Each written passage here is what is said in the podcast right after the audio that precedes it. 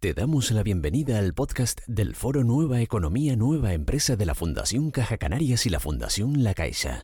En este espacio de aprendizaje e inspiración presentado por la periodista Rocío Celis, participan personas expertas y del ámbito de la dirección y el liderazgo empresarial que nos aportan las claves del nuevo escenario económico y empresarial. ¿Qué tal? Bienvenidas, bienvenidos al canal de podcast del Foro Nueva Economía, Nueva Empresa de la Fundación Caja Canarias y la Fundación La Caixa. Quizás porque el futuro se presenta incierto, resulta aún más determinante la búsqueda de la salud y el bienestar, una aspiración en la vida de los seres humanos recogida formalmente en los Objetivos del Milenio de Naciones Unidas. Y hoy tenemos el privilegio de contar en este episodio de Podcast Froe con un referente internacional en el estudio y el tratamiento de la salud y el bienestar cotidiano de las personas. Luis Rojas Marcos en realidad no necesita presentación. ¿no? Este doctor en medicina y cirugía especializado en psiquiatría, sevillano de nacimiento, reside en Nueva York desde hace más de 50 años, tiempo que ha dedicado a comprender el comportamiento humano ¿no? y ayudarnos a afrontar los desafíos de la vida. Su recorrido profesional está colmado de responsabilidades y reconocimientos. Nombraremos su contribución al frente del sistema de salud y hospitales públicos de Nueva York, miembro de la Academia de Medicina de Nueva York y vitalicio de la Asociación Americana de Psiquiatría. Rojas Marcos compagina su labor académica como profesor de la Universidad de Nueva York con la práctica clínica y actividades de voluntariado. En España asesora a instituciones en asuntos de salud pública, doctor honoris causa por varias universidades. Este año 2023 ha sido acreditado embajador honorario de la marca España en la categoría de acción social por el Foro de Marcas Renombradas Españolas, un reconocimiento a los mejores talentos españoles en el mundo. Divulgador, autor de casi una veintena de ensayos y de otras tantas publicaciones científicas, en este episodio nos detenemos en su último libro, Estar bien aquí y ahora, publicado por HarperCollins.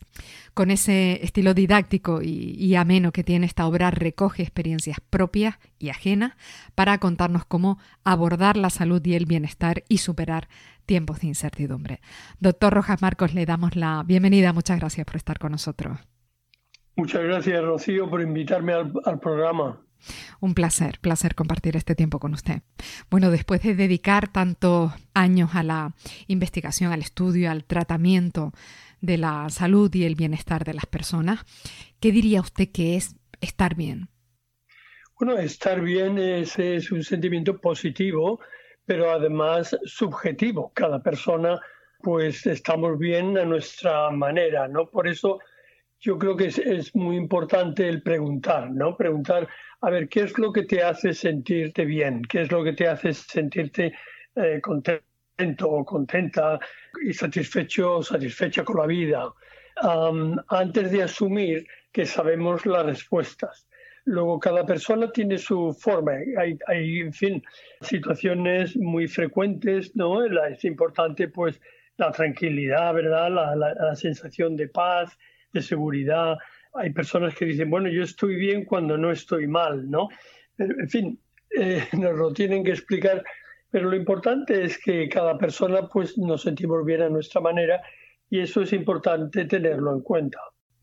¿Y ese enfoque personal de bienestar es más una cuestión genética o una cuestión aprendida? Bueno, hay aspectos que heredamos de nuestros padres, abuelos, y otros que aprendemos a lo largo de la vida. Por eso en, medicina hablamos de los genes ¿no? o el genotipo, que son los genes que heredamos y eso van a influir, van a influir en nuestro aspecto físico, influyen en nuestra forma de ser, en nuestra personalidad. Eh, por ejemplo, ¿no? la extroversión pues, eh, es una tendencia, una, un dato de nuestra personalidad que está bastante influenciada por los genes. Eh, luego está lo que llamamos en, medicina el fenotipo. El fenotipo son eh, los genes una vez que se han ah, adaptado o cambiado ah, por las experiencias que vivimos. Luego, al final, pues somos una mezcla de lo que los genes que heredamos y de las experiencias que tenemos desde que nacemos. Y esto es lo que forma nuestra manera de ser y nuestras formas de, sentirnos bien o también las fuentes de sufrimiento pues también varían de persona a persona basándonos en, eso, en los genes y también en lo que hemos aprendido y las experiencias que hemos tenido en la vida. Al hablar de calidad de vida en su libro, eh, se detiene usted en ese término mm, tan estudiado desde la óptica de la economía y de la sociología que es el capital social. ¿Cuál es su visión de este concepto y qué importancia le concede? El capital social, o sea, la, la sociedad que nos rodea, en la que nacemos, crecemos, nos educamos y vivimos y funcionamos. En la sociedad, como los valores de la cultura en la que, en la que vivimos, pues son, um, son muy importantes a la hora de, estudiar nuestra satisfacción con la vida o a la hora de, valorarnos. ¿no? Entonces, hay sociedades en las que es importante, por ejemplo, el hacer voluntariado, el hacer, el tener una actitud solidaria con, los demás, en sociedades donde se fomenta la solidaridad y, en fin, el ayudarnos unos a otros. Hay otras sociedades más individualistas en las que el factor quizás más importante es lo que hacemos en nuestra vida. Nos merecemos los éxitos y nos merecemos los fracasos y depende de nosotros y no tanto de la sociedad que nos rodea o de las relaciones que tenemos. Luego, no cabe duda que el factor social o ese capital social, entendido como los valores de la sociedad en cuanto a la valoración de la solidaridad humana, del, voluntariado, de hacer cosas por los demás, la sociedad que, enfoca ese aspecto es importante. ¿no? El Producto Interior Bruto y otros indicadores de crecimiento económico presentan limitaciones para reflejar el bienestar de una sociedad. ¿Qué aspectos cree usted que habría que tener en cuenta para medir ese grado de bienestar? Bueno, para empezar es, importante la, la, seguridad, ¿no? Nos tenemos que sentir seguros. Y cuando hablo de seguridad, no es solamente la seguridad de nuestra integridad física o que no entre en nuestra casa, ¿verdad? Y ser objeto de, de actos de violencia. Me refiero también a la importancia de sentirnos seguros en el día a día, en esa certidumbre. Por eso la incertidumbre es tan, es tan dañina para los seres humanos. Cada día, pues, si escuchamos hablar a niños y a personas mayores, en fin, escuchamos hablar a los demás, ah, veremos que casi la mitad de lo que hablamos tiene que ver con lo que vamos a hacer mañana o en el futuro, o qué vamos a hacer en estas vacaciones, o qué vamos a hacer cuando nuestros hijos crezcan, o el día que yo termine la carrera, o el día que pueda yo ahorrar y comprar algo que para mí ha sido importante. Esa sensación de futuro es tan importante que cuando por algún motivo o por otro se resquebraja y perdemos ese sentido de futuro, nos invade la incertidumbre y la incertidumbre hoy día pues es algo difícil, difícil de llevar, porque como digo, desde que nacemos pues nos acostumbramos a planificar nuestro futuro y a pensar que lo que deseamos va a ocurrir. Luego, esa incertidumbre ah, no cabe duda que la podemos llevar mejor si en la sociedad en la que vivimos pues eh, se considera importante, importante el apoyar y el ayudar a las personas a conseguir sus metas, teniendo en cuenta sus facultades ah, y sus deseos.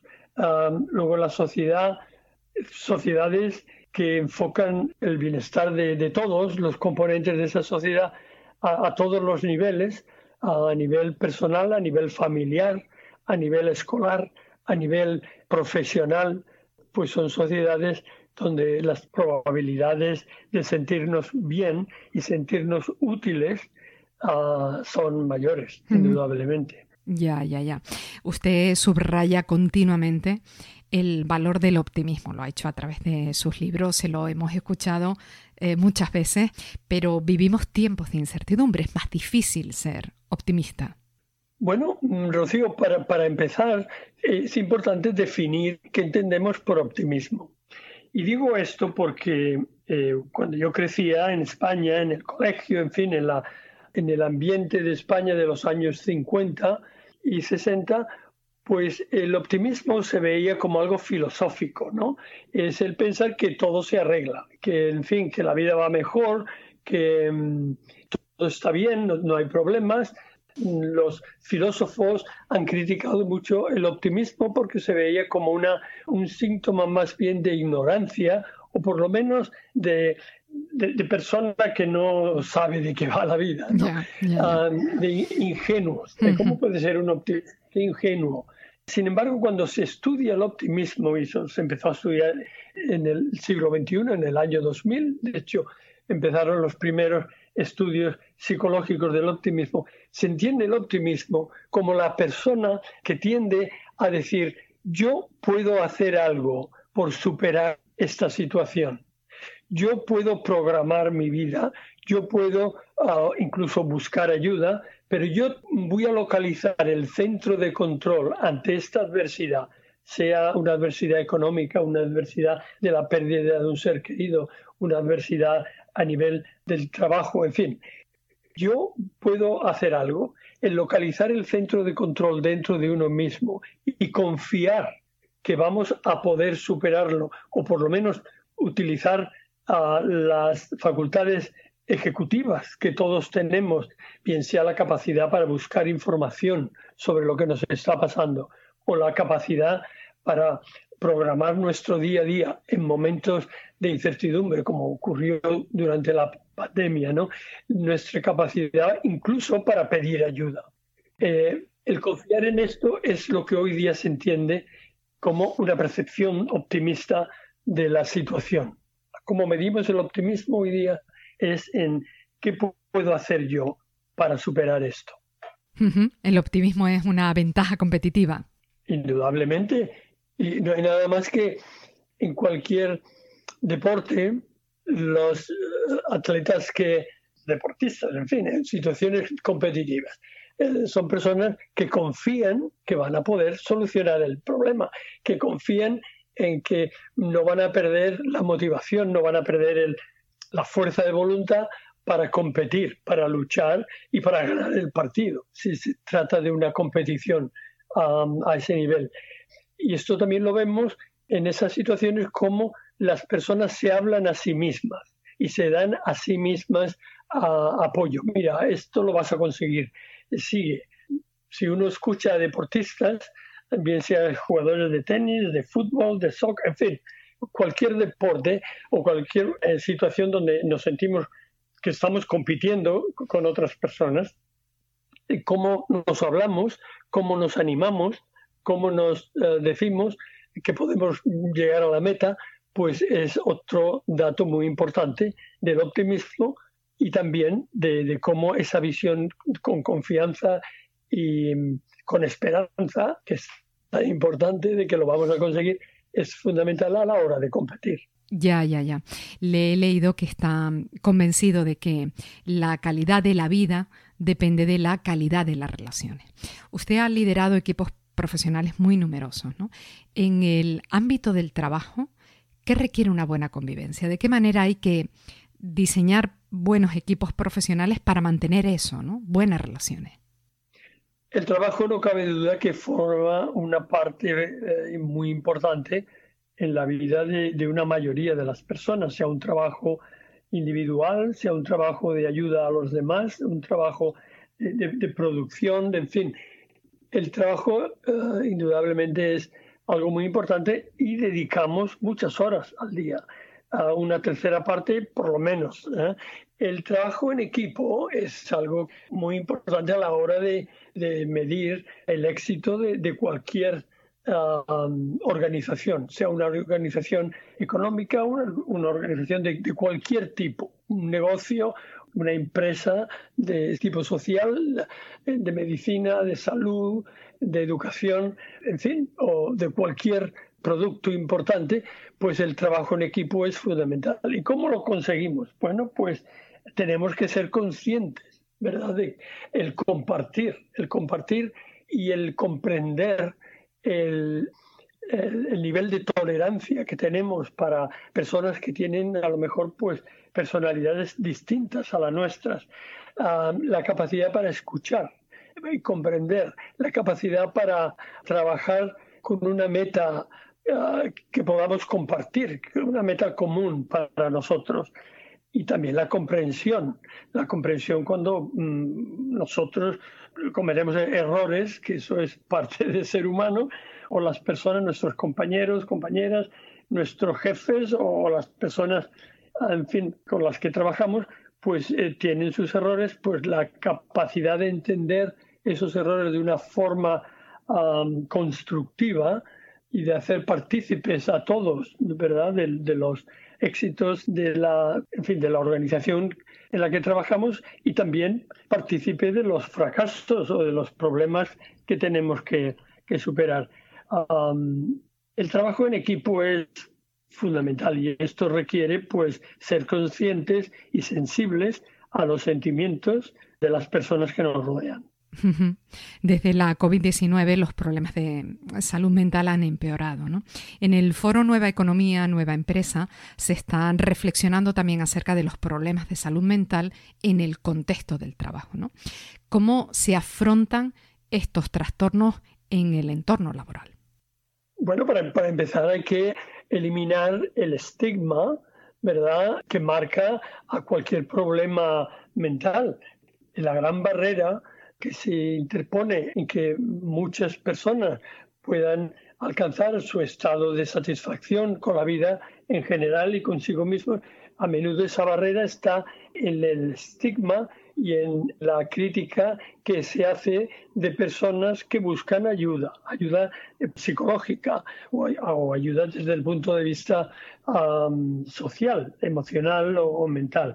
Y esto es un problema importante que poco a poco estamos tratando de resolver.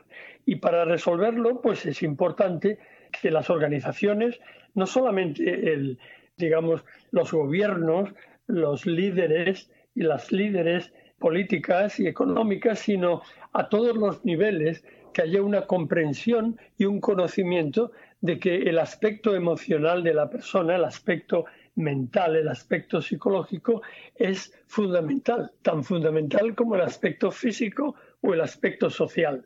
De ahí que es algo que, yo lo utilizo continuamente, la definición de salud de la Organización Mundial de la Salud. La salud se entiende como el estado de completo bienestar físico, psicológico y social. Luego, cuando nos duele algo, pues sí, es importante en medicina a ver dónde te duele, cuánto tiempo lleva doliéndote, qué, te hace que te duela, ¿verdad? Eh, desde el punto de vista físico, pero no se nos puede olvidar el preguntar, bueno, ¿y cómo te sientes a la hora de resistir ese dolor? ¿Qué preocupación tienes? Eh, ¿Qué miedos tienes? El dolor físico siempre va acompañado de un componente emocional que es muy importante eh, valorar y tener en cuenta. E igualmente, a menudo, eh, los problemas físicos también van acompañados de preocupaciones a nivel social o familiar y no solamente tengo este problema en mi cadera, por ejemplo, que no me funciona bien y me, dificulta la forma de andar y la forma de moverme, sino que eh, esto va a afectar mi autoestima y también va a afectar cómo yo me siento con los demás o incluso cómo los demás se sienten conmigo. Luego, el, abordar el tema de las... Ah, del sufrimiento, de las enfermedades, de las adversidades que nos pone la vida desde el punto de vista físico, emocional y social es, es muy importante. Entre sus citas favoritas aparece esta. Todos los botiquines deberían incluir sentido del humor. ¿Por qué durante las crisis el sentido del humor le parece algo tan serio? Bueno, el sentido del humor es muy útil, sobre todo, y yo cuando hablo de esto siempre advierto, si hay un fuego, ¿verdad? En casa o en el cine donde estamos, el ponernos a contar chistes no es eh, la solución. Eh, hay que salir corriendo, ¿verdad? O sea que el sentido del humor tiene su momento, pero tiene su momento incluso en las situaciones más dolorosas, sobre todo a la hora de, de pensar en ellas, a la hora de pensar en algo que ya ocurrió.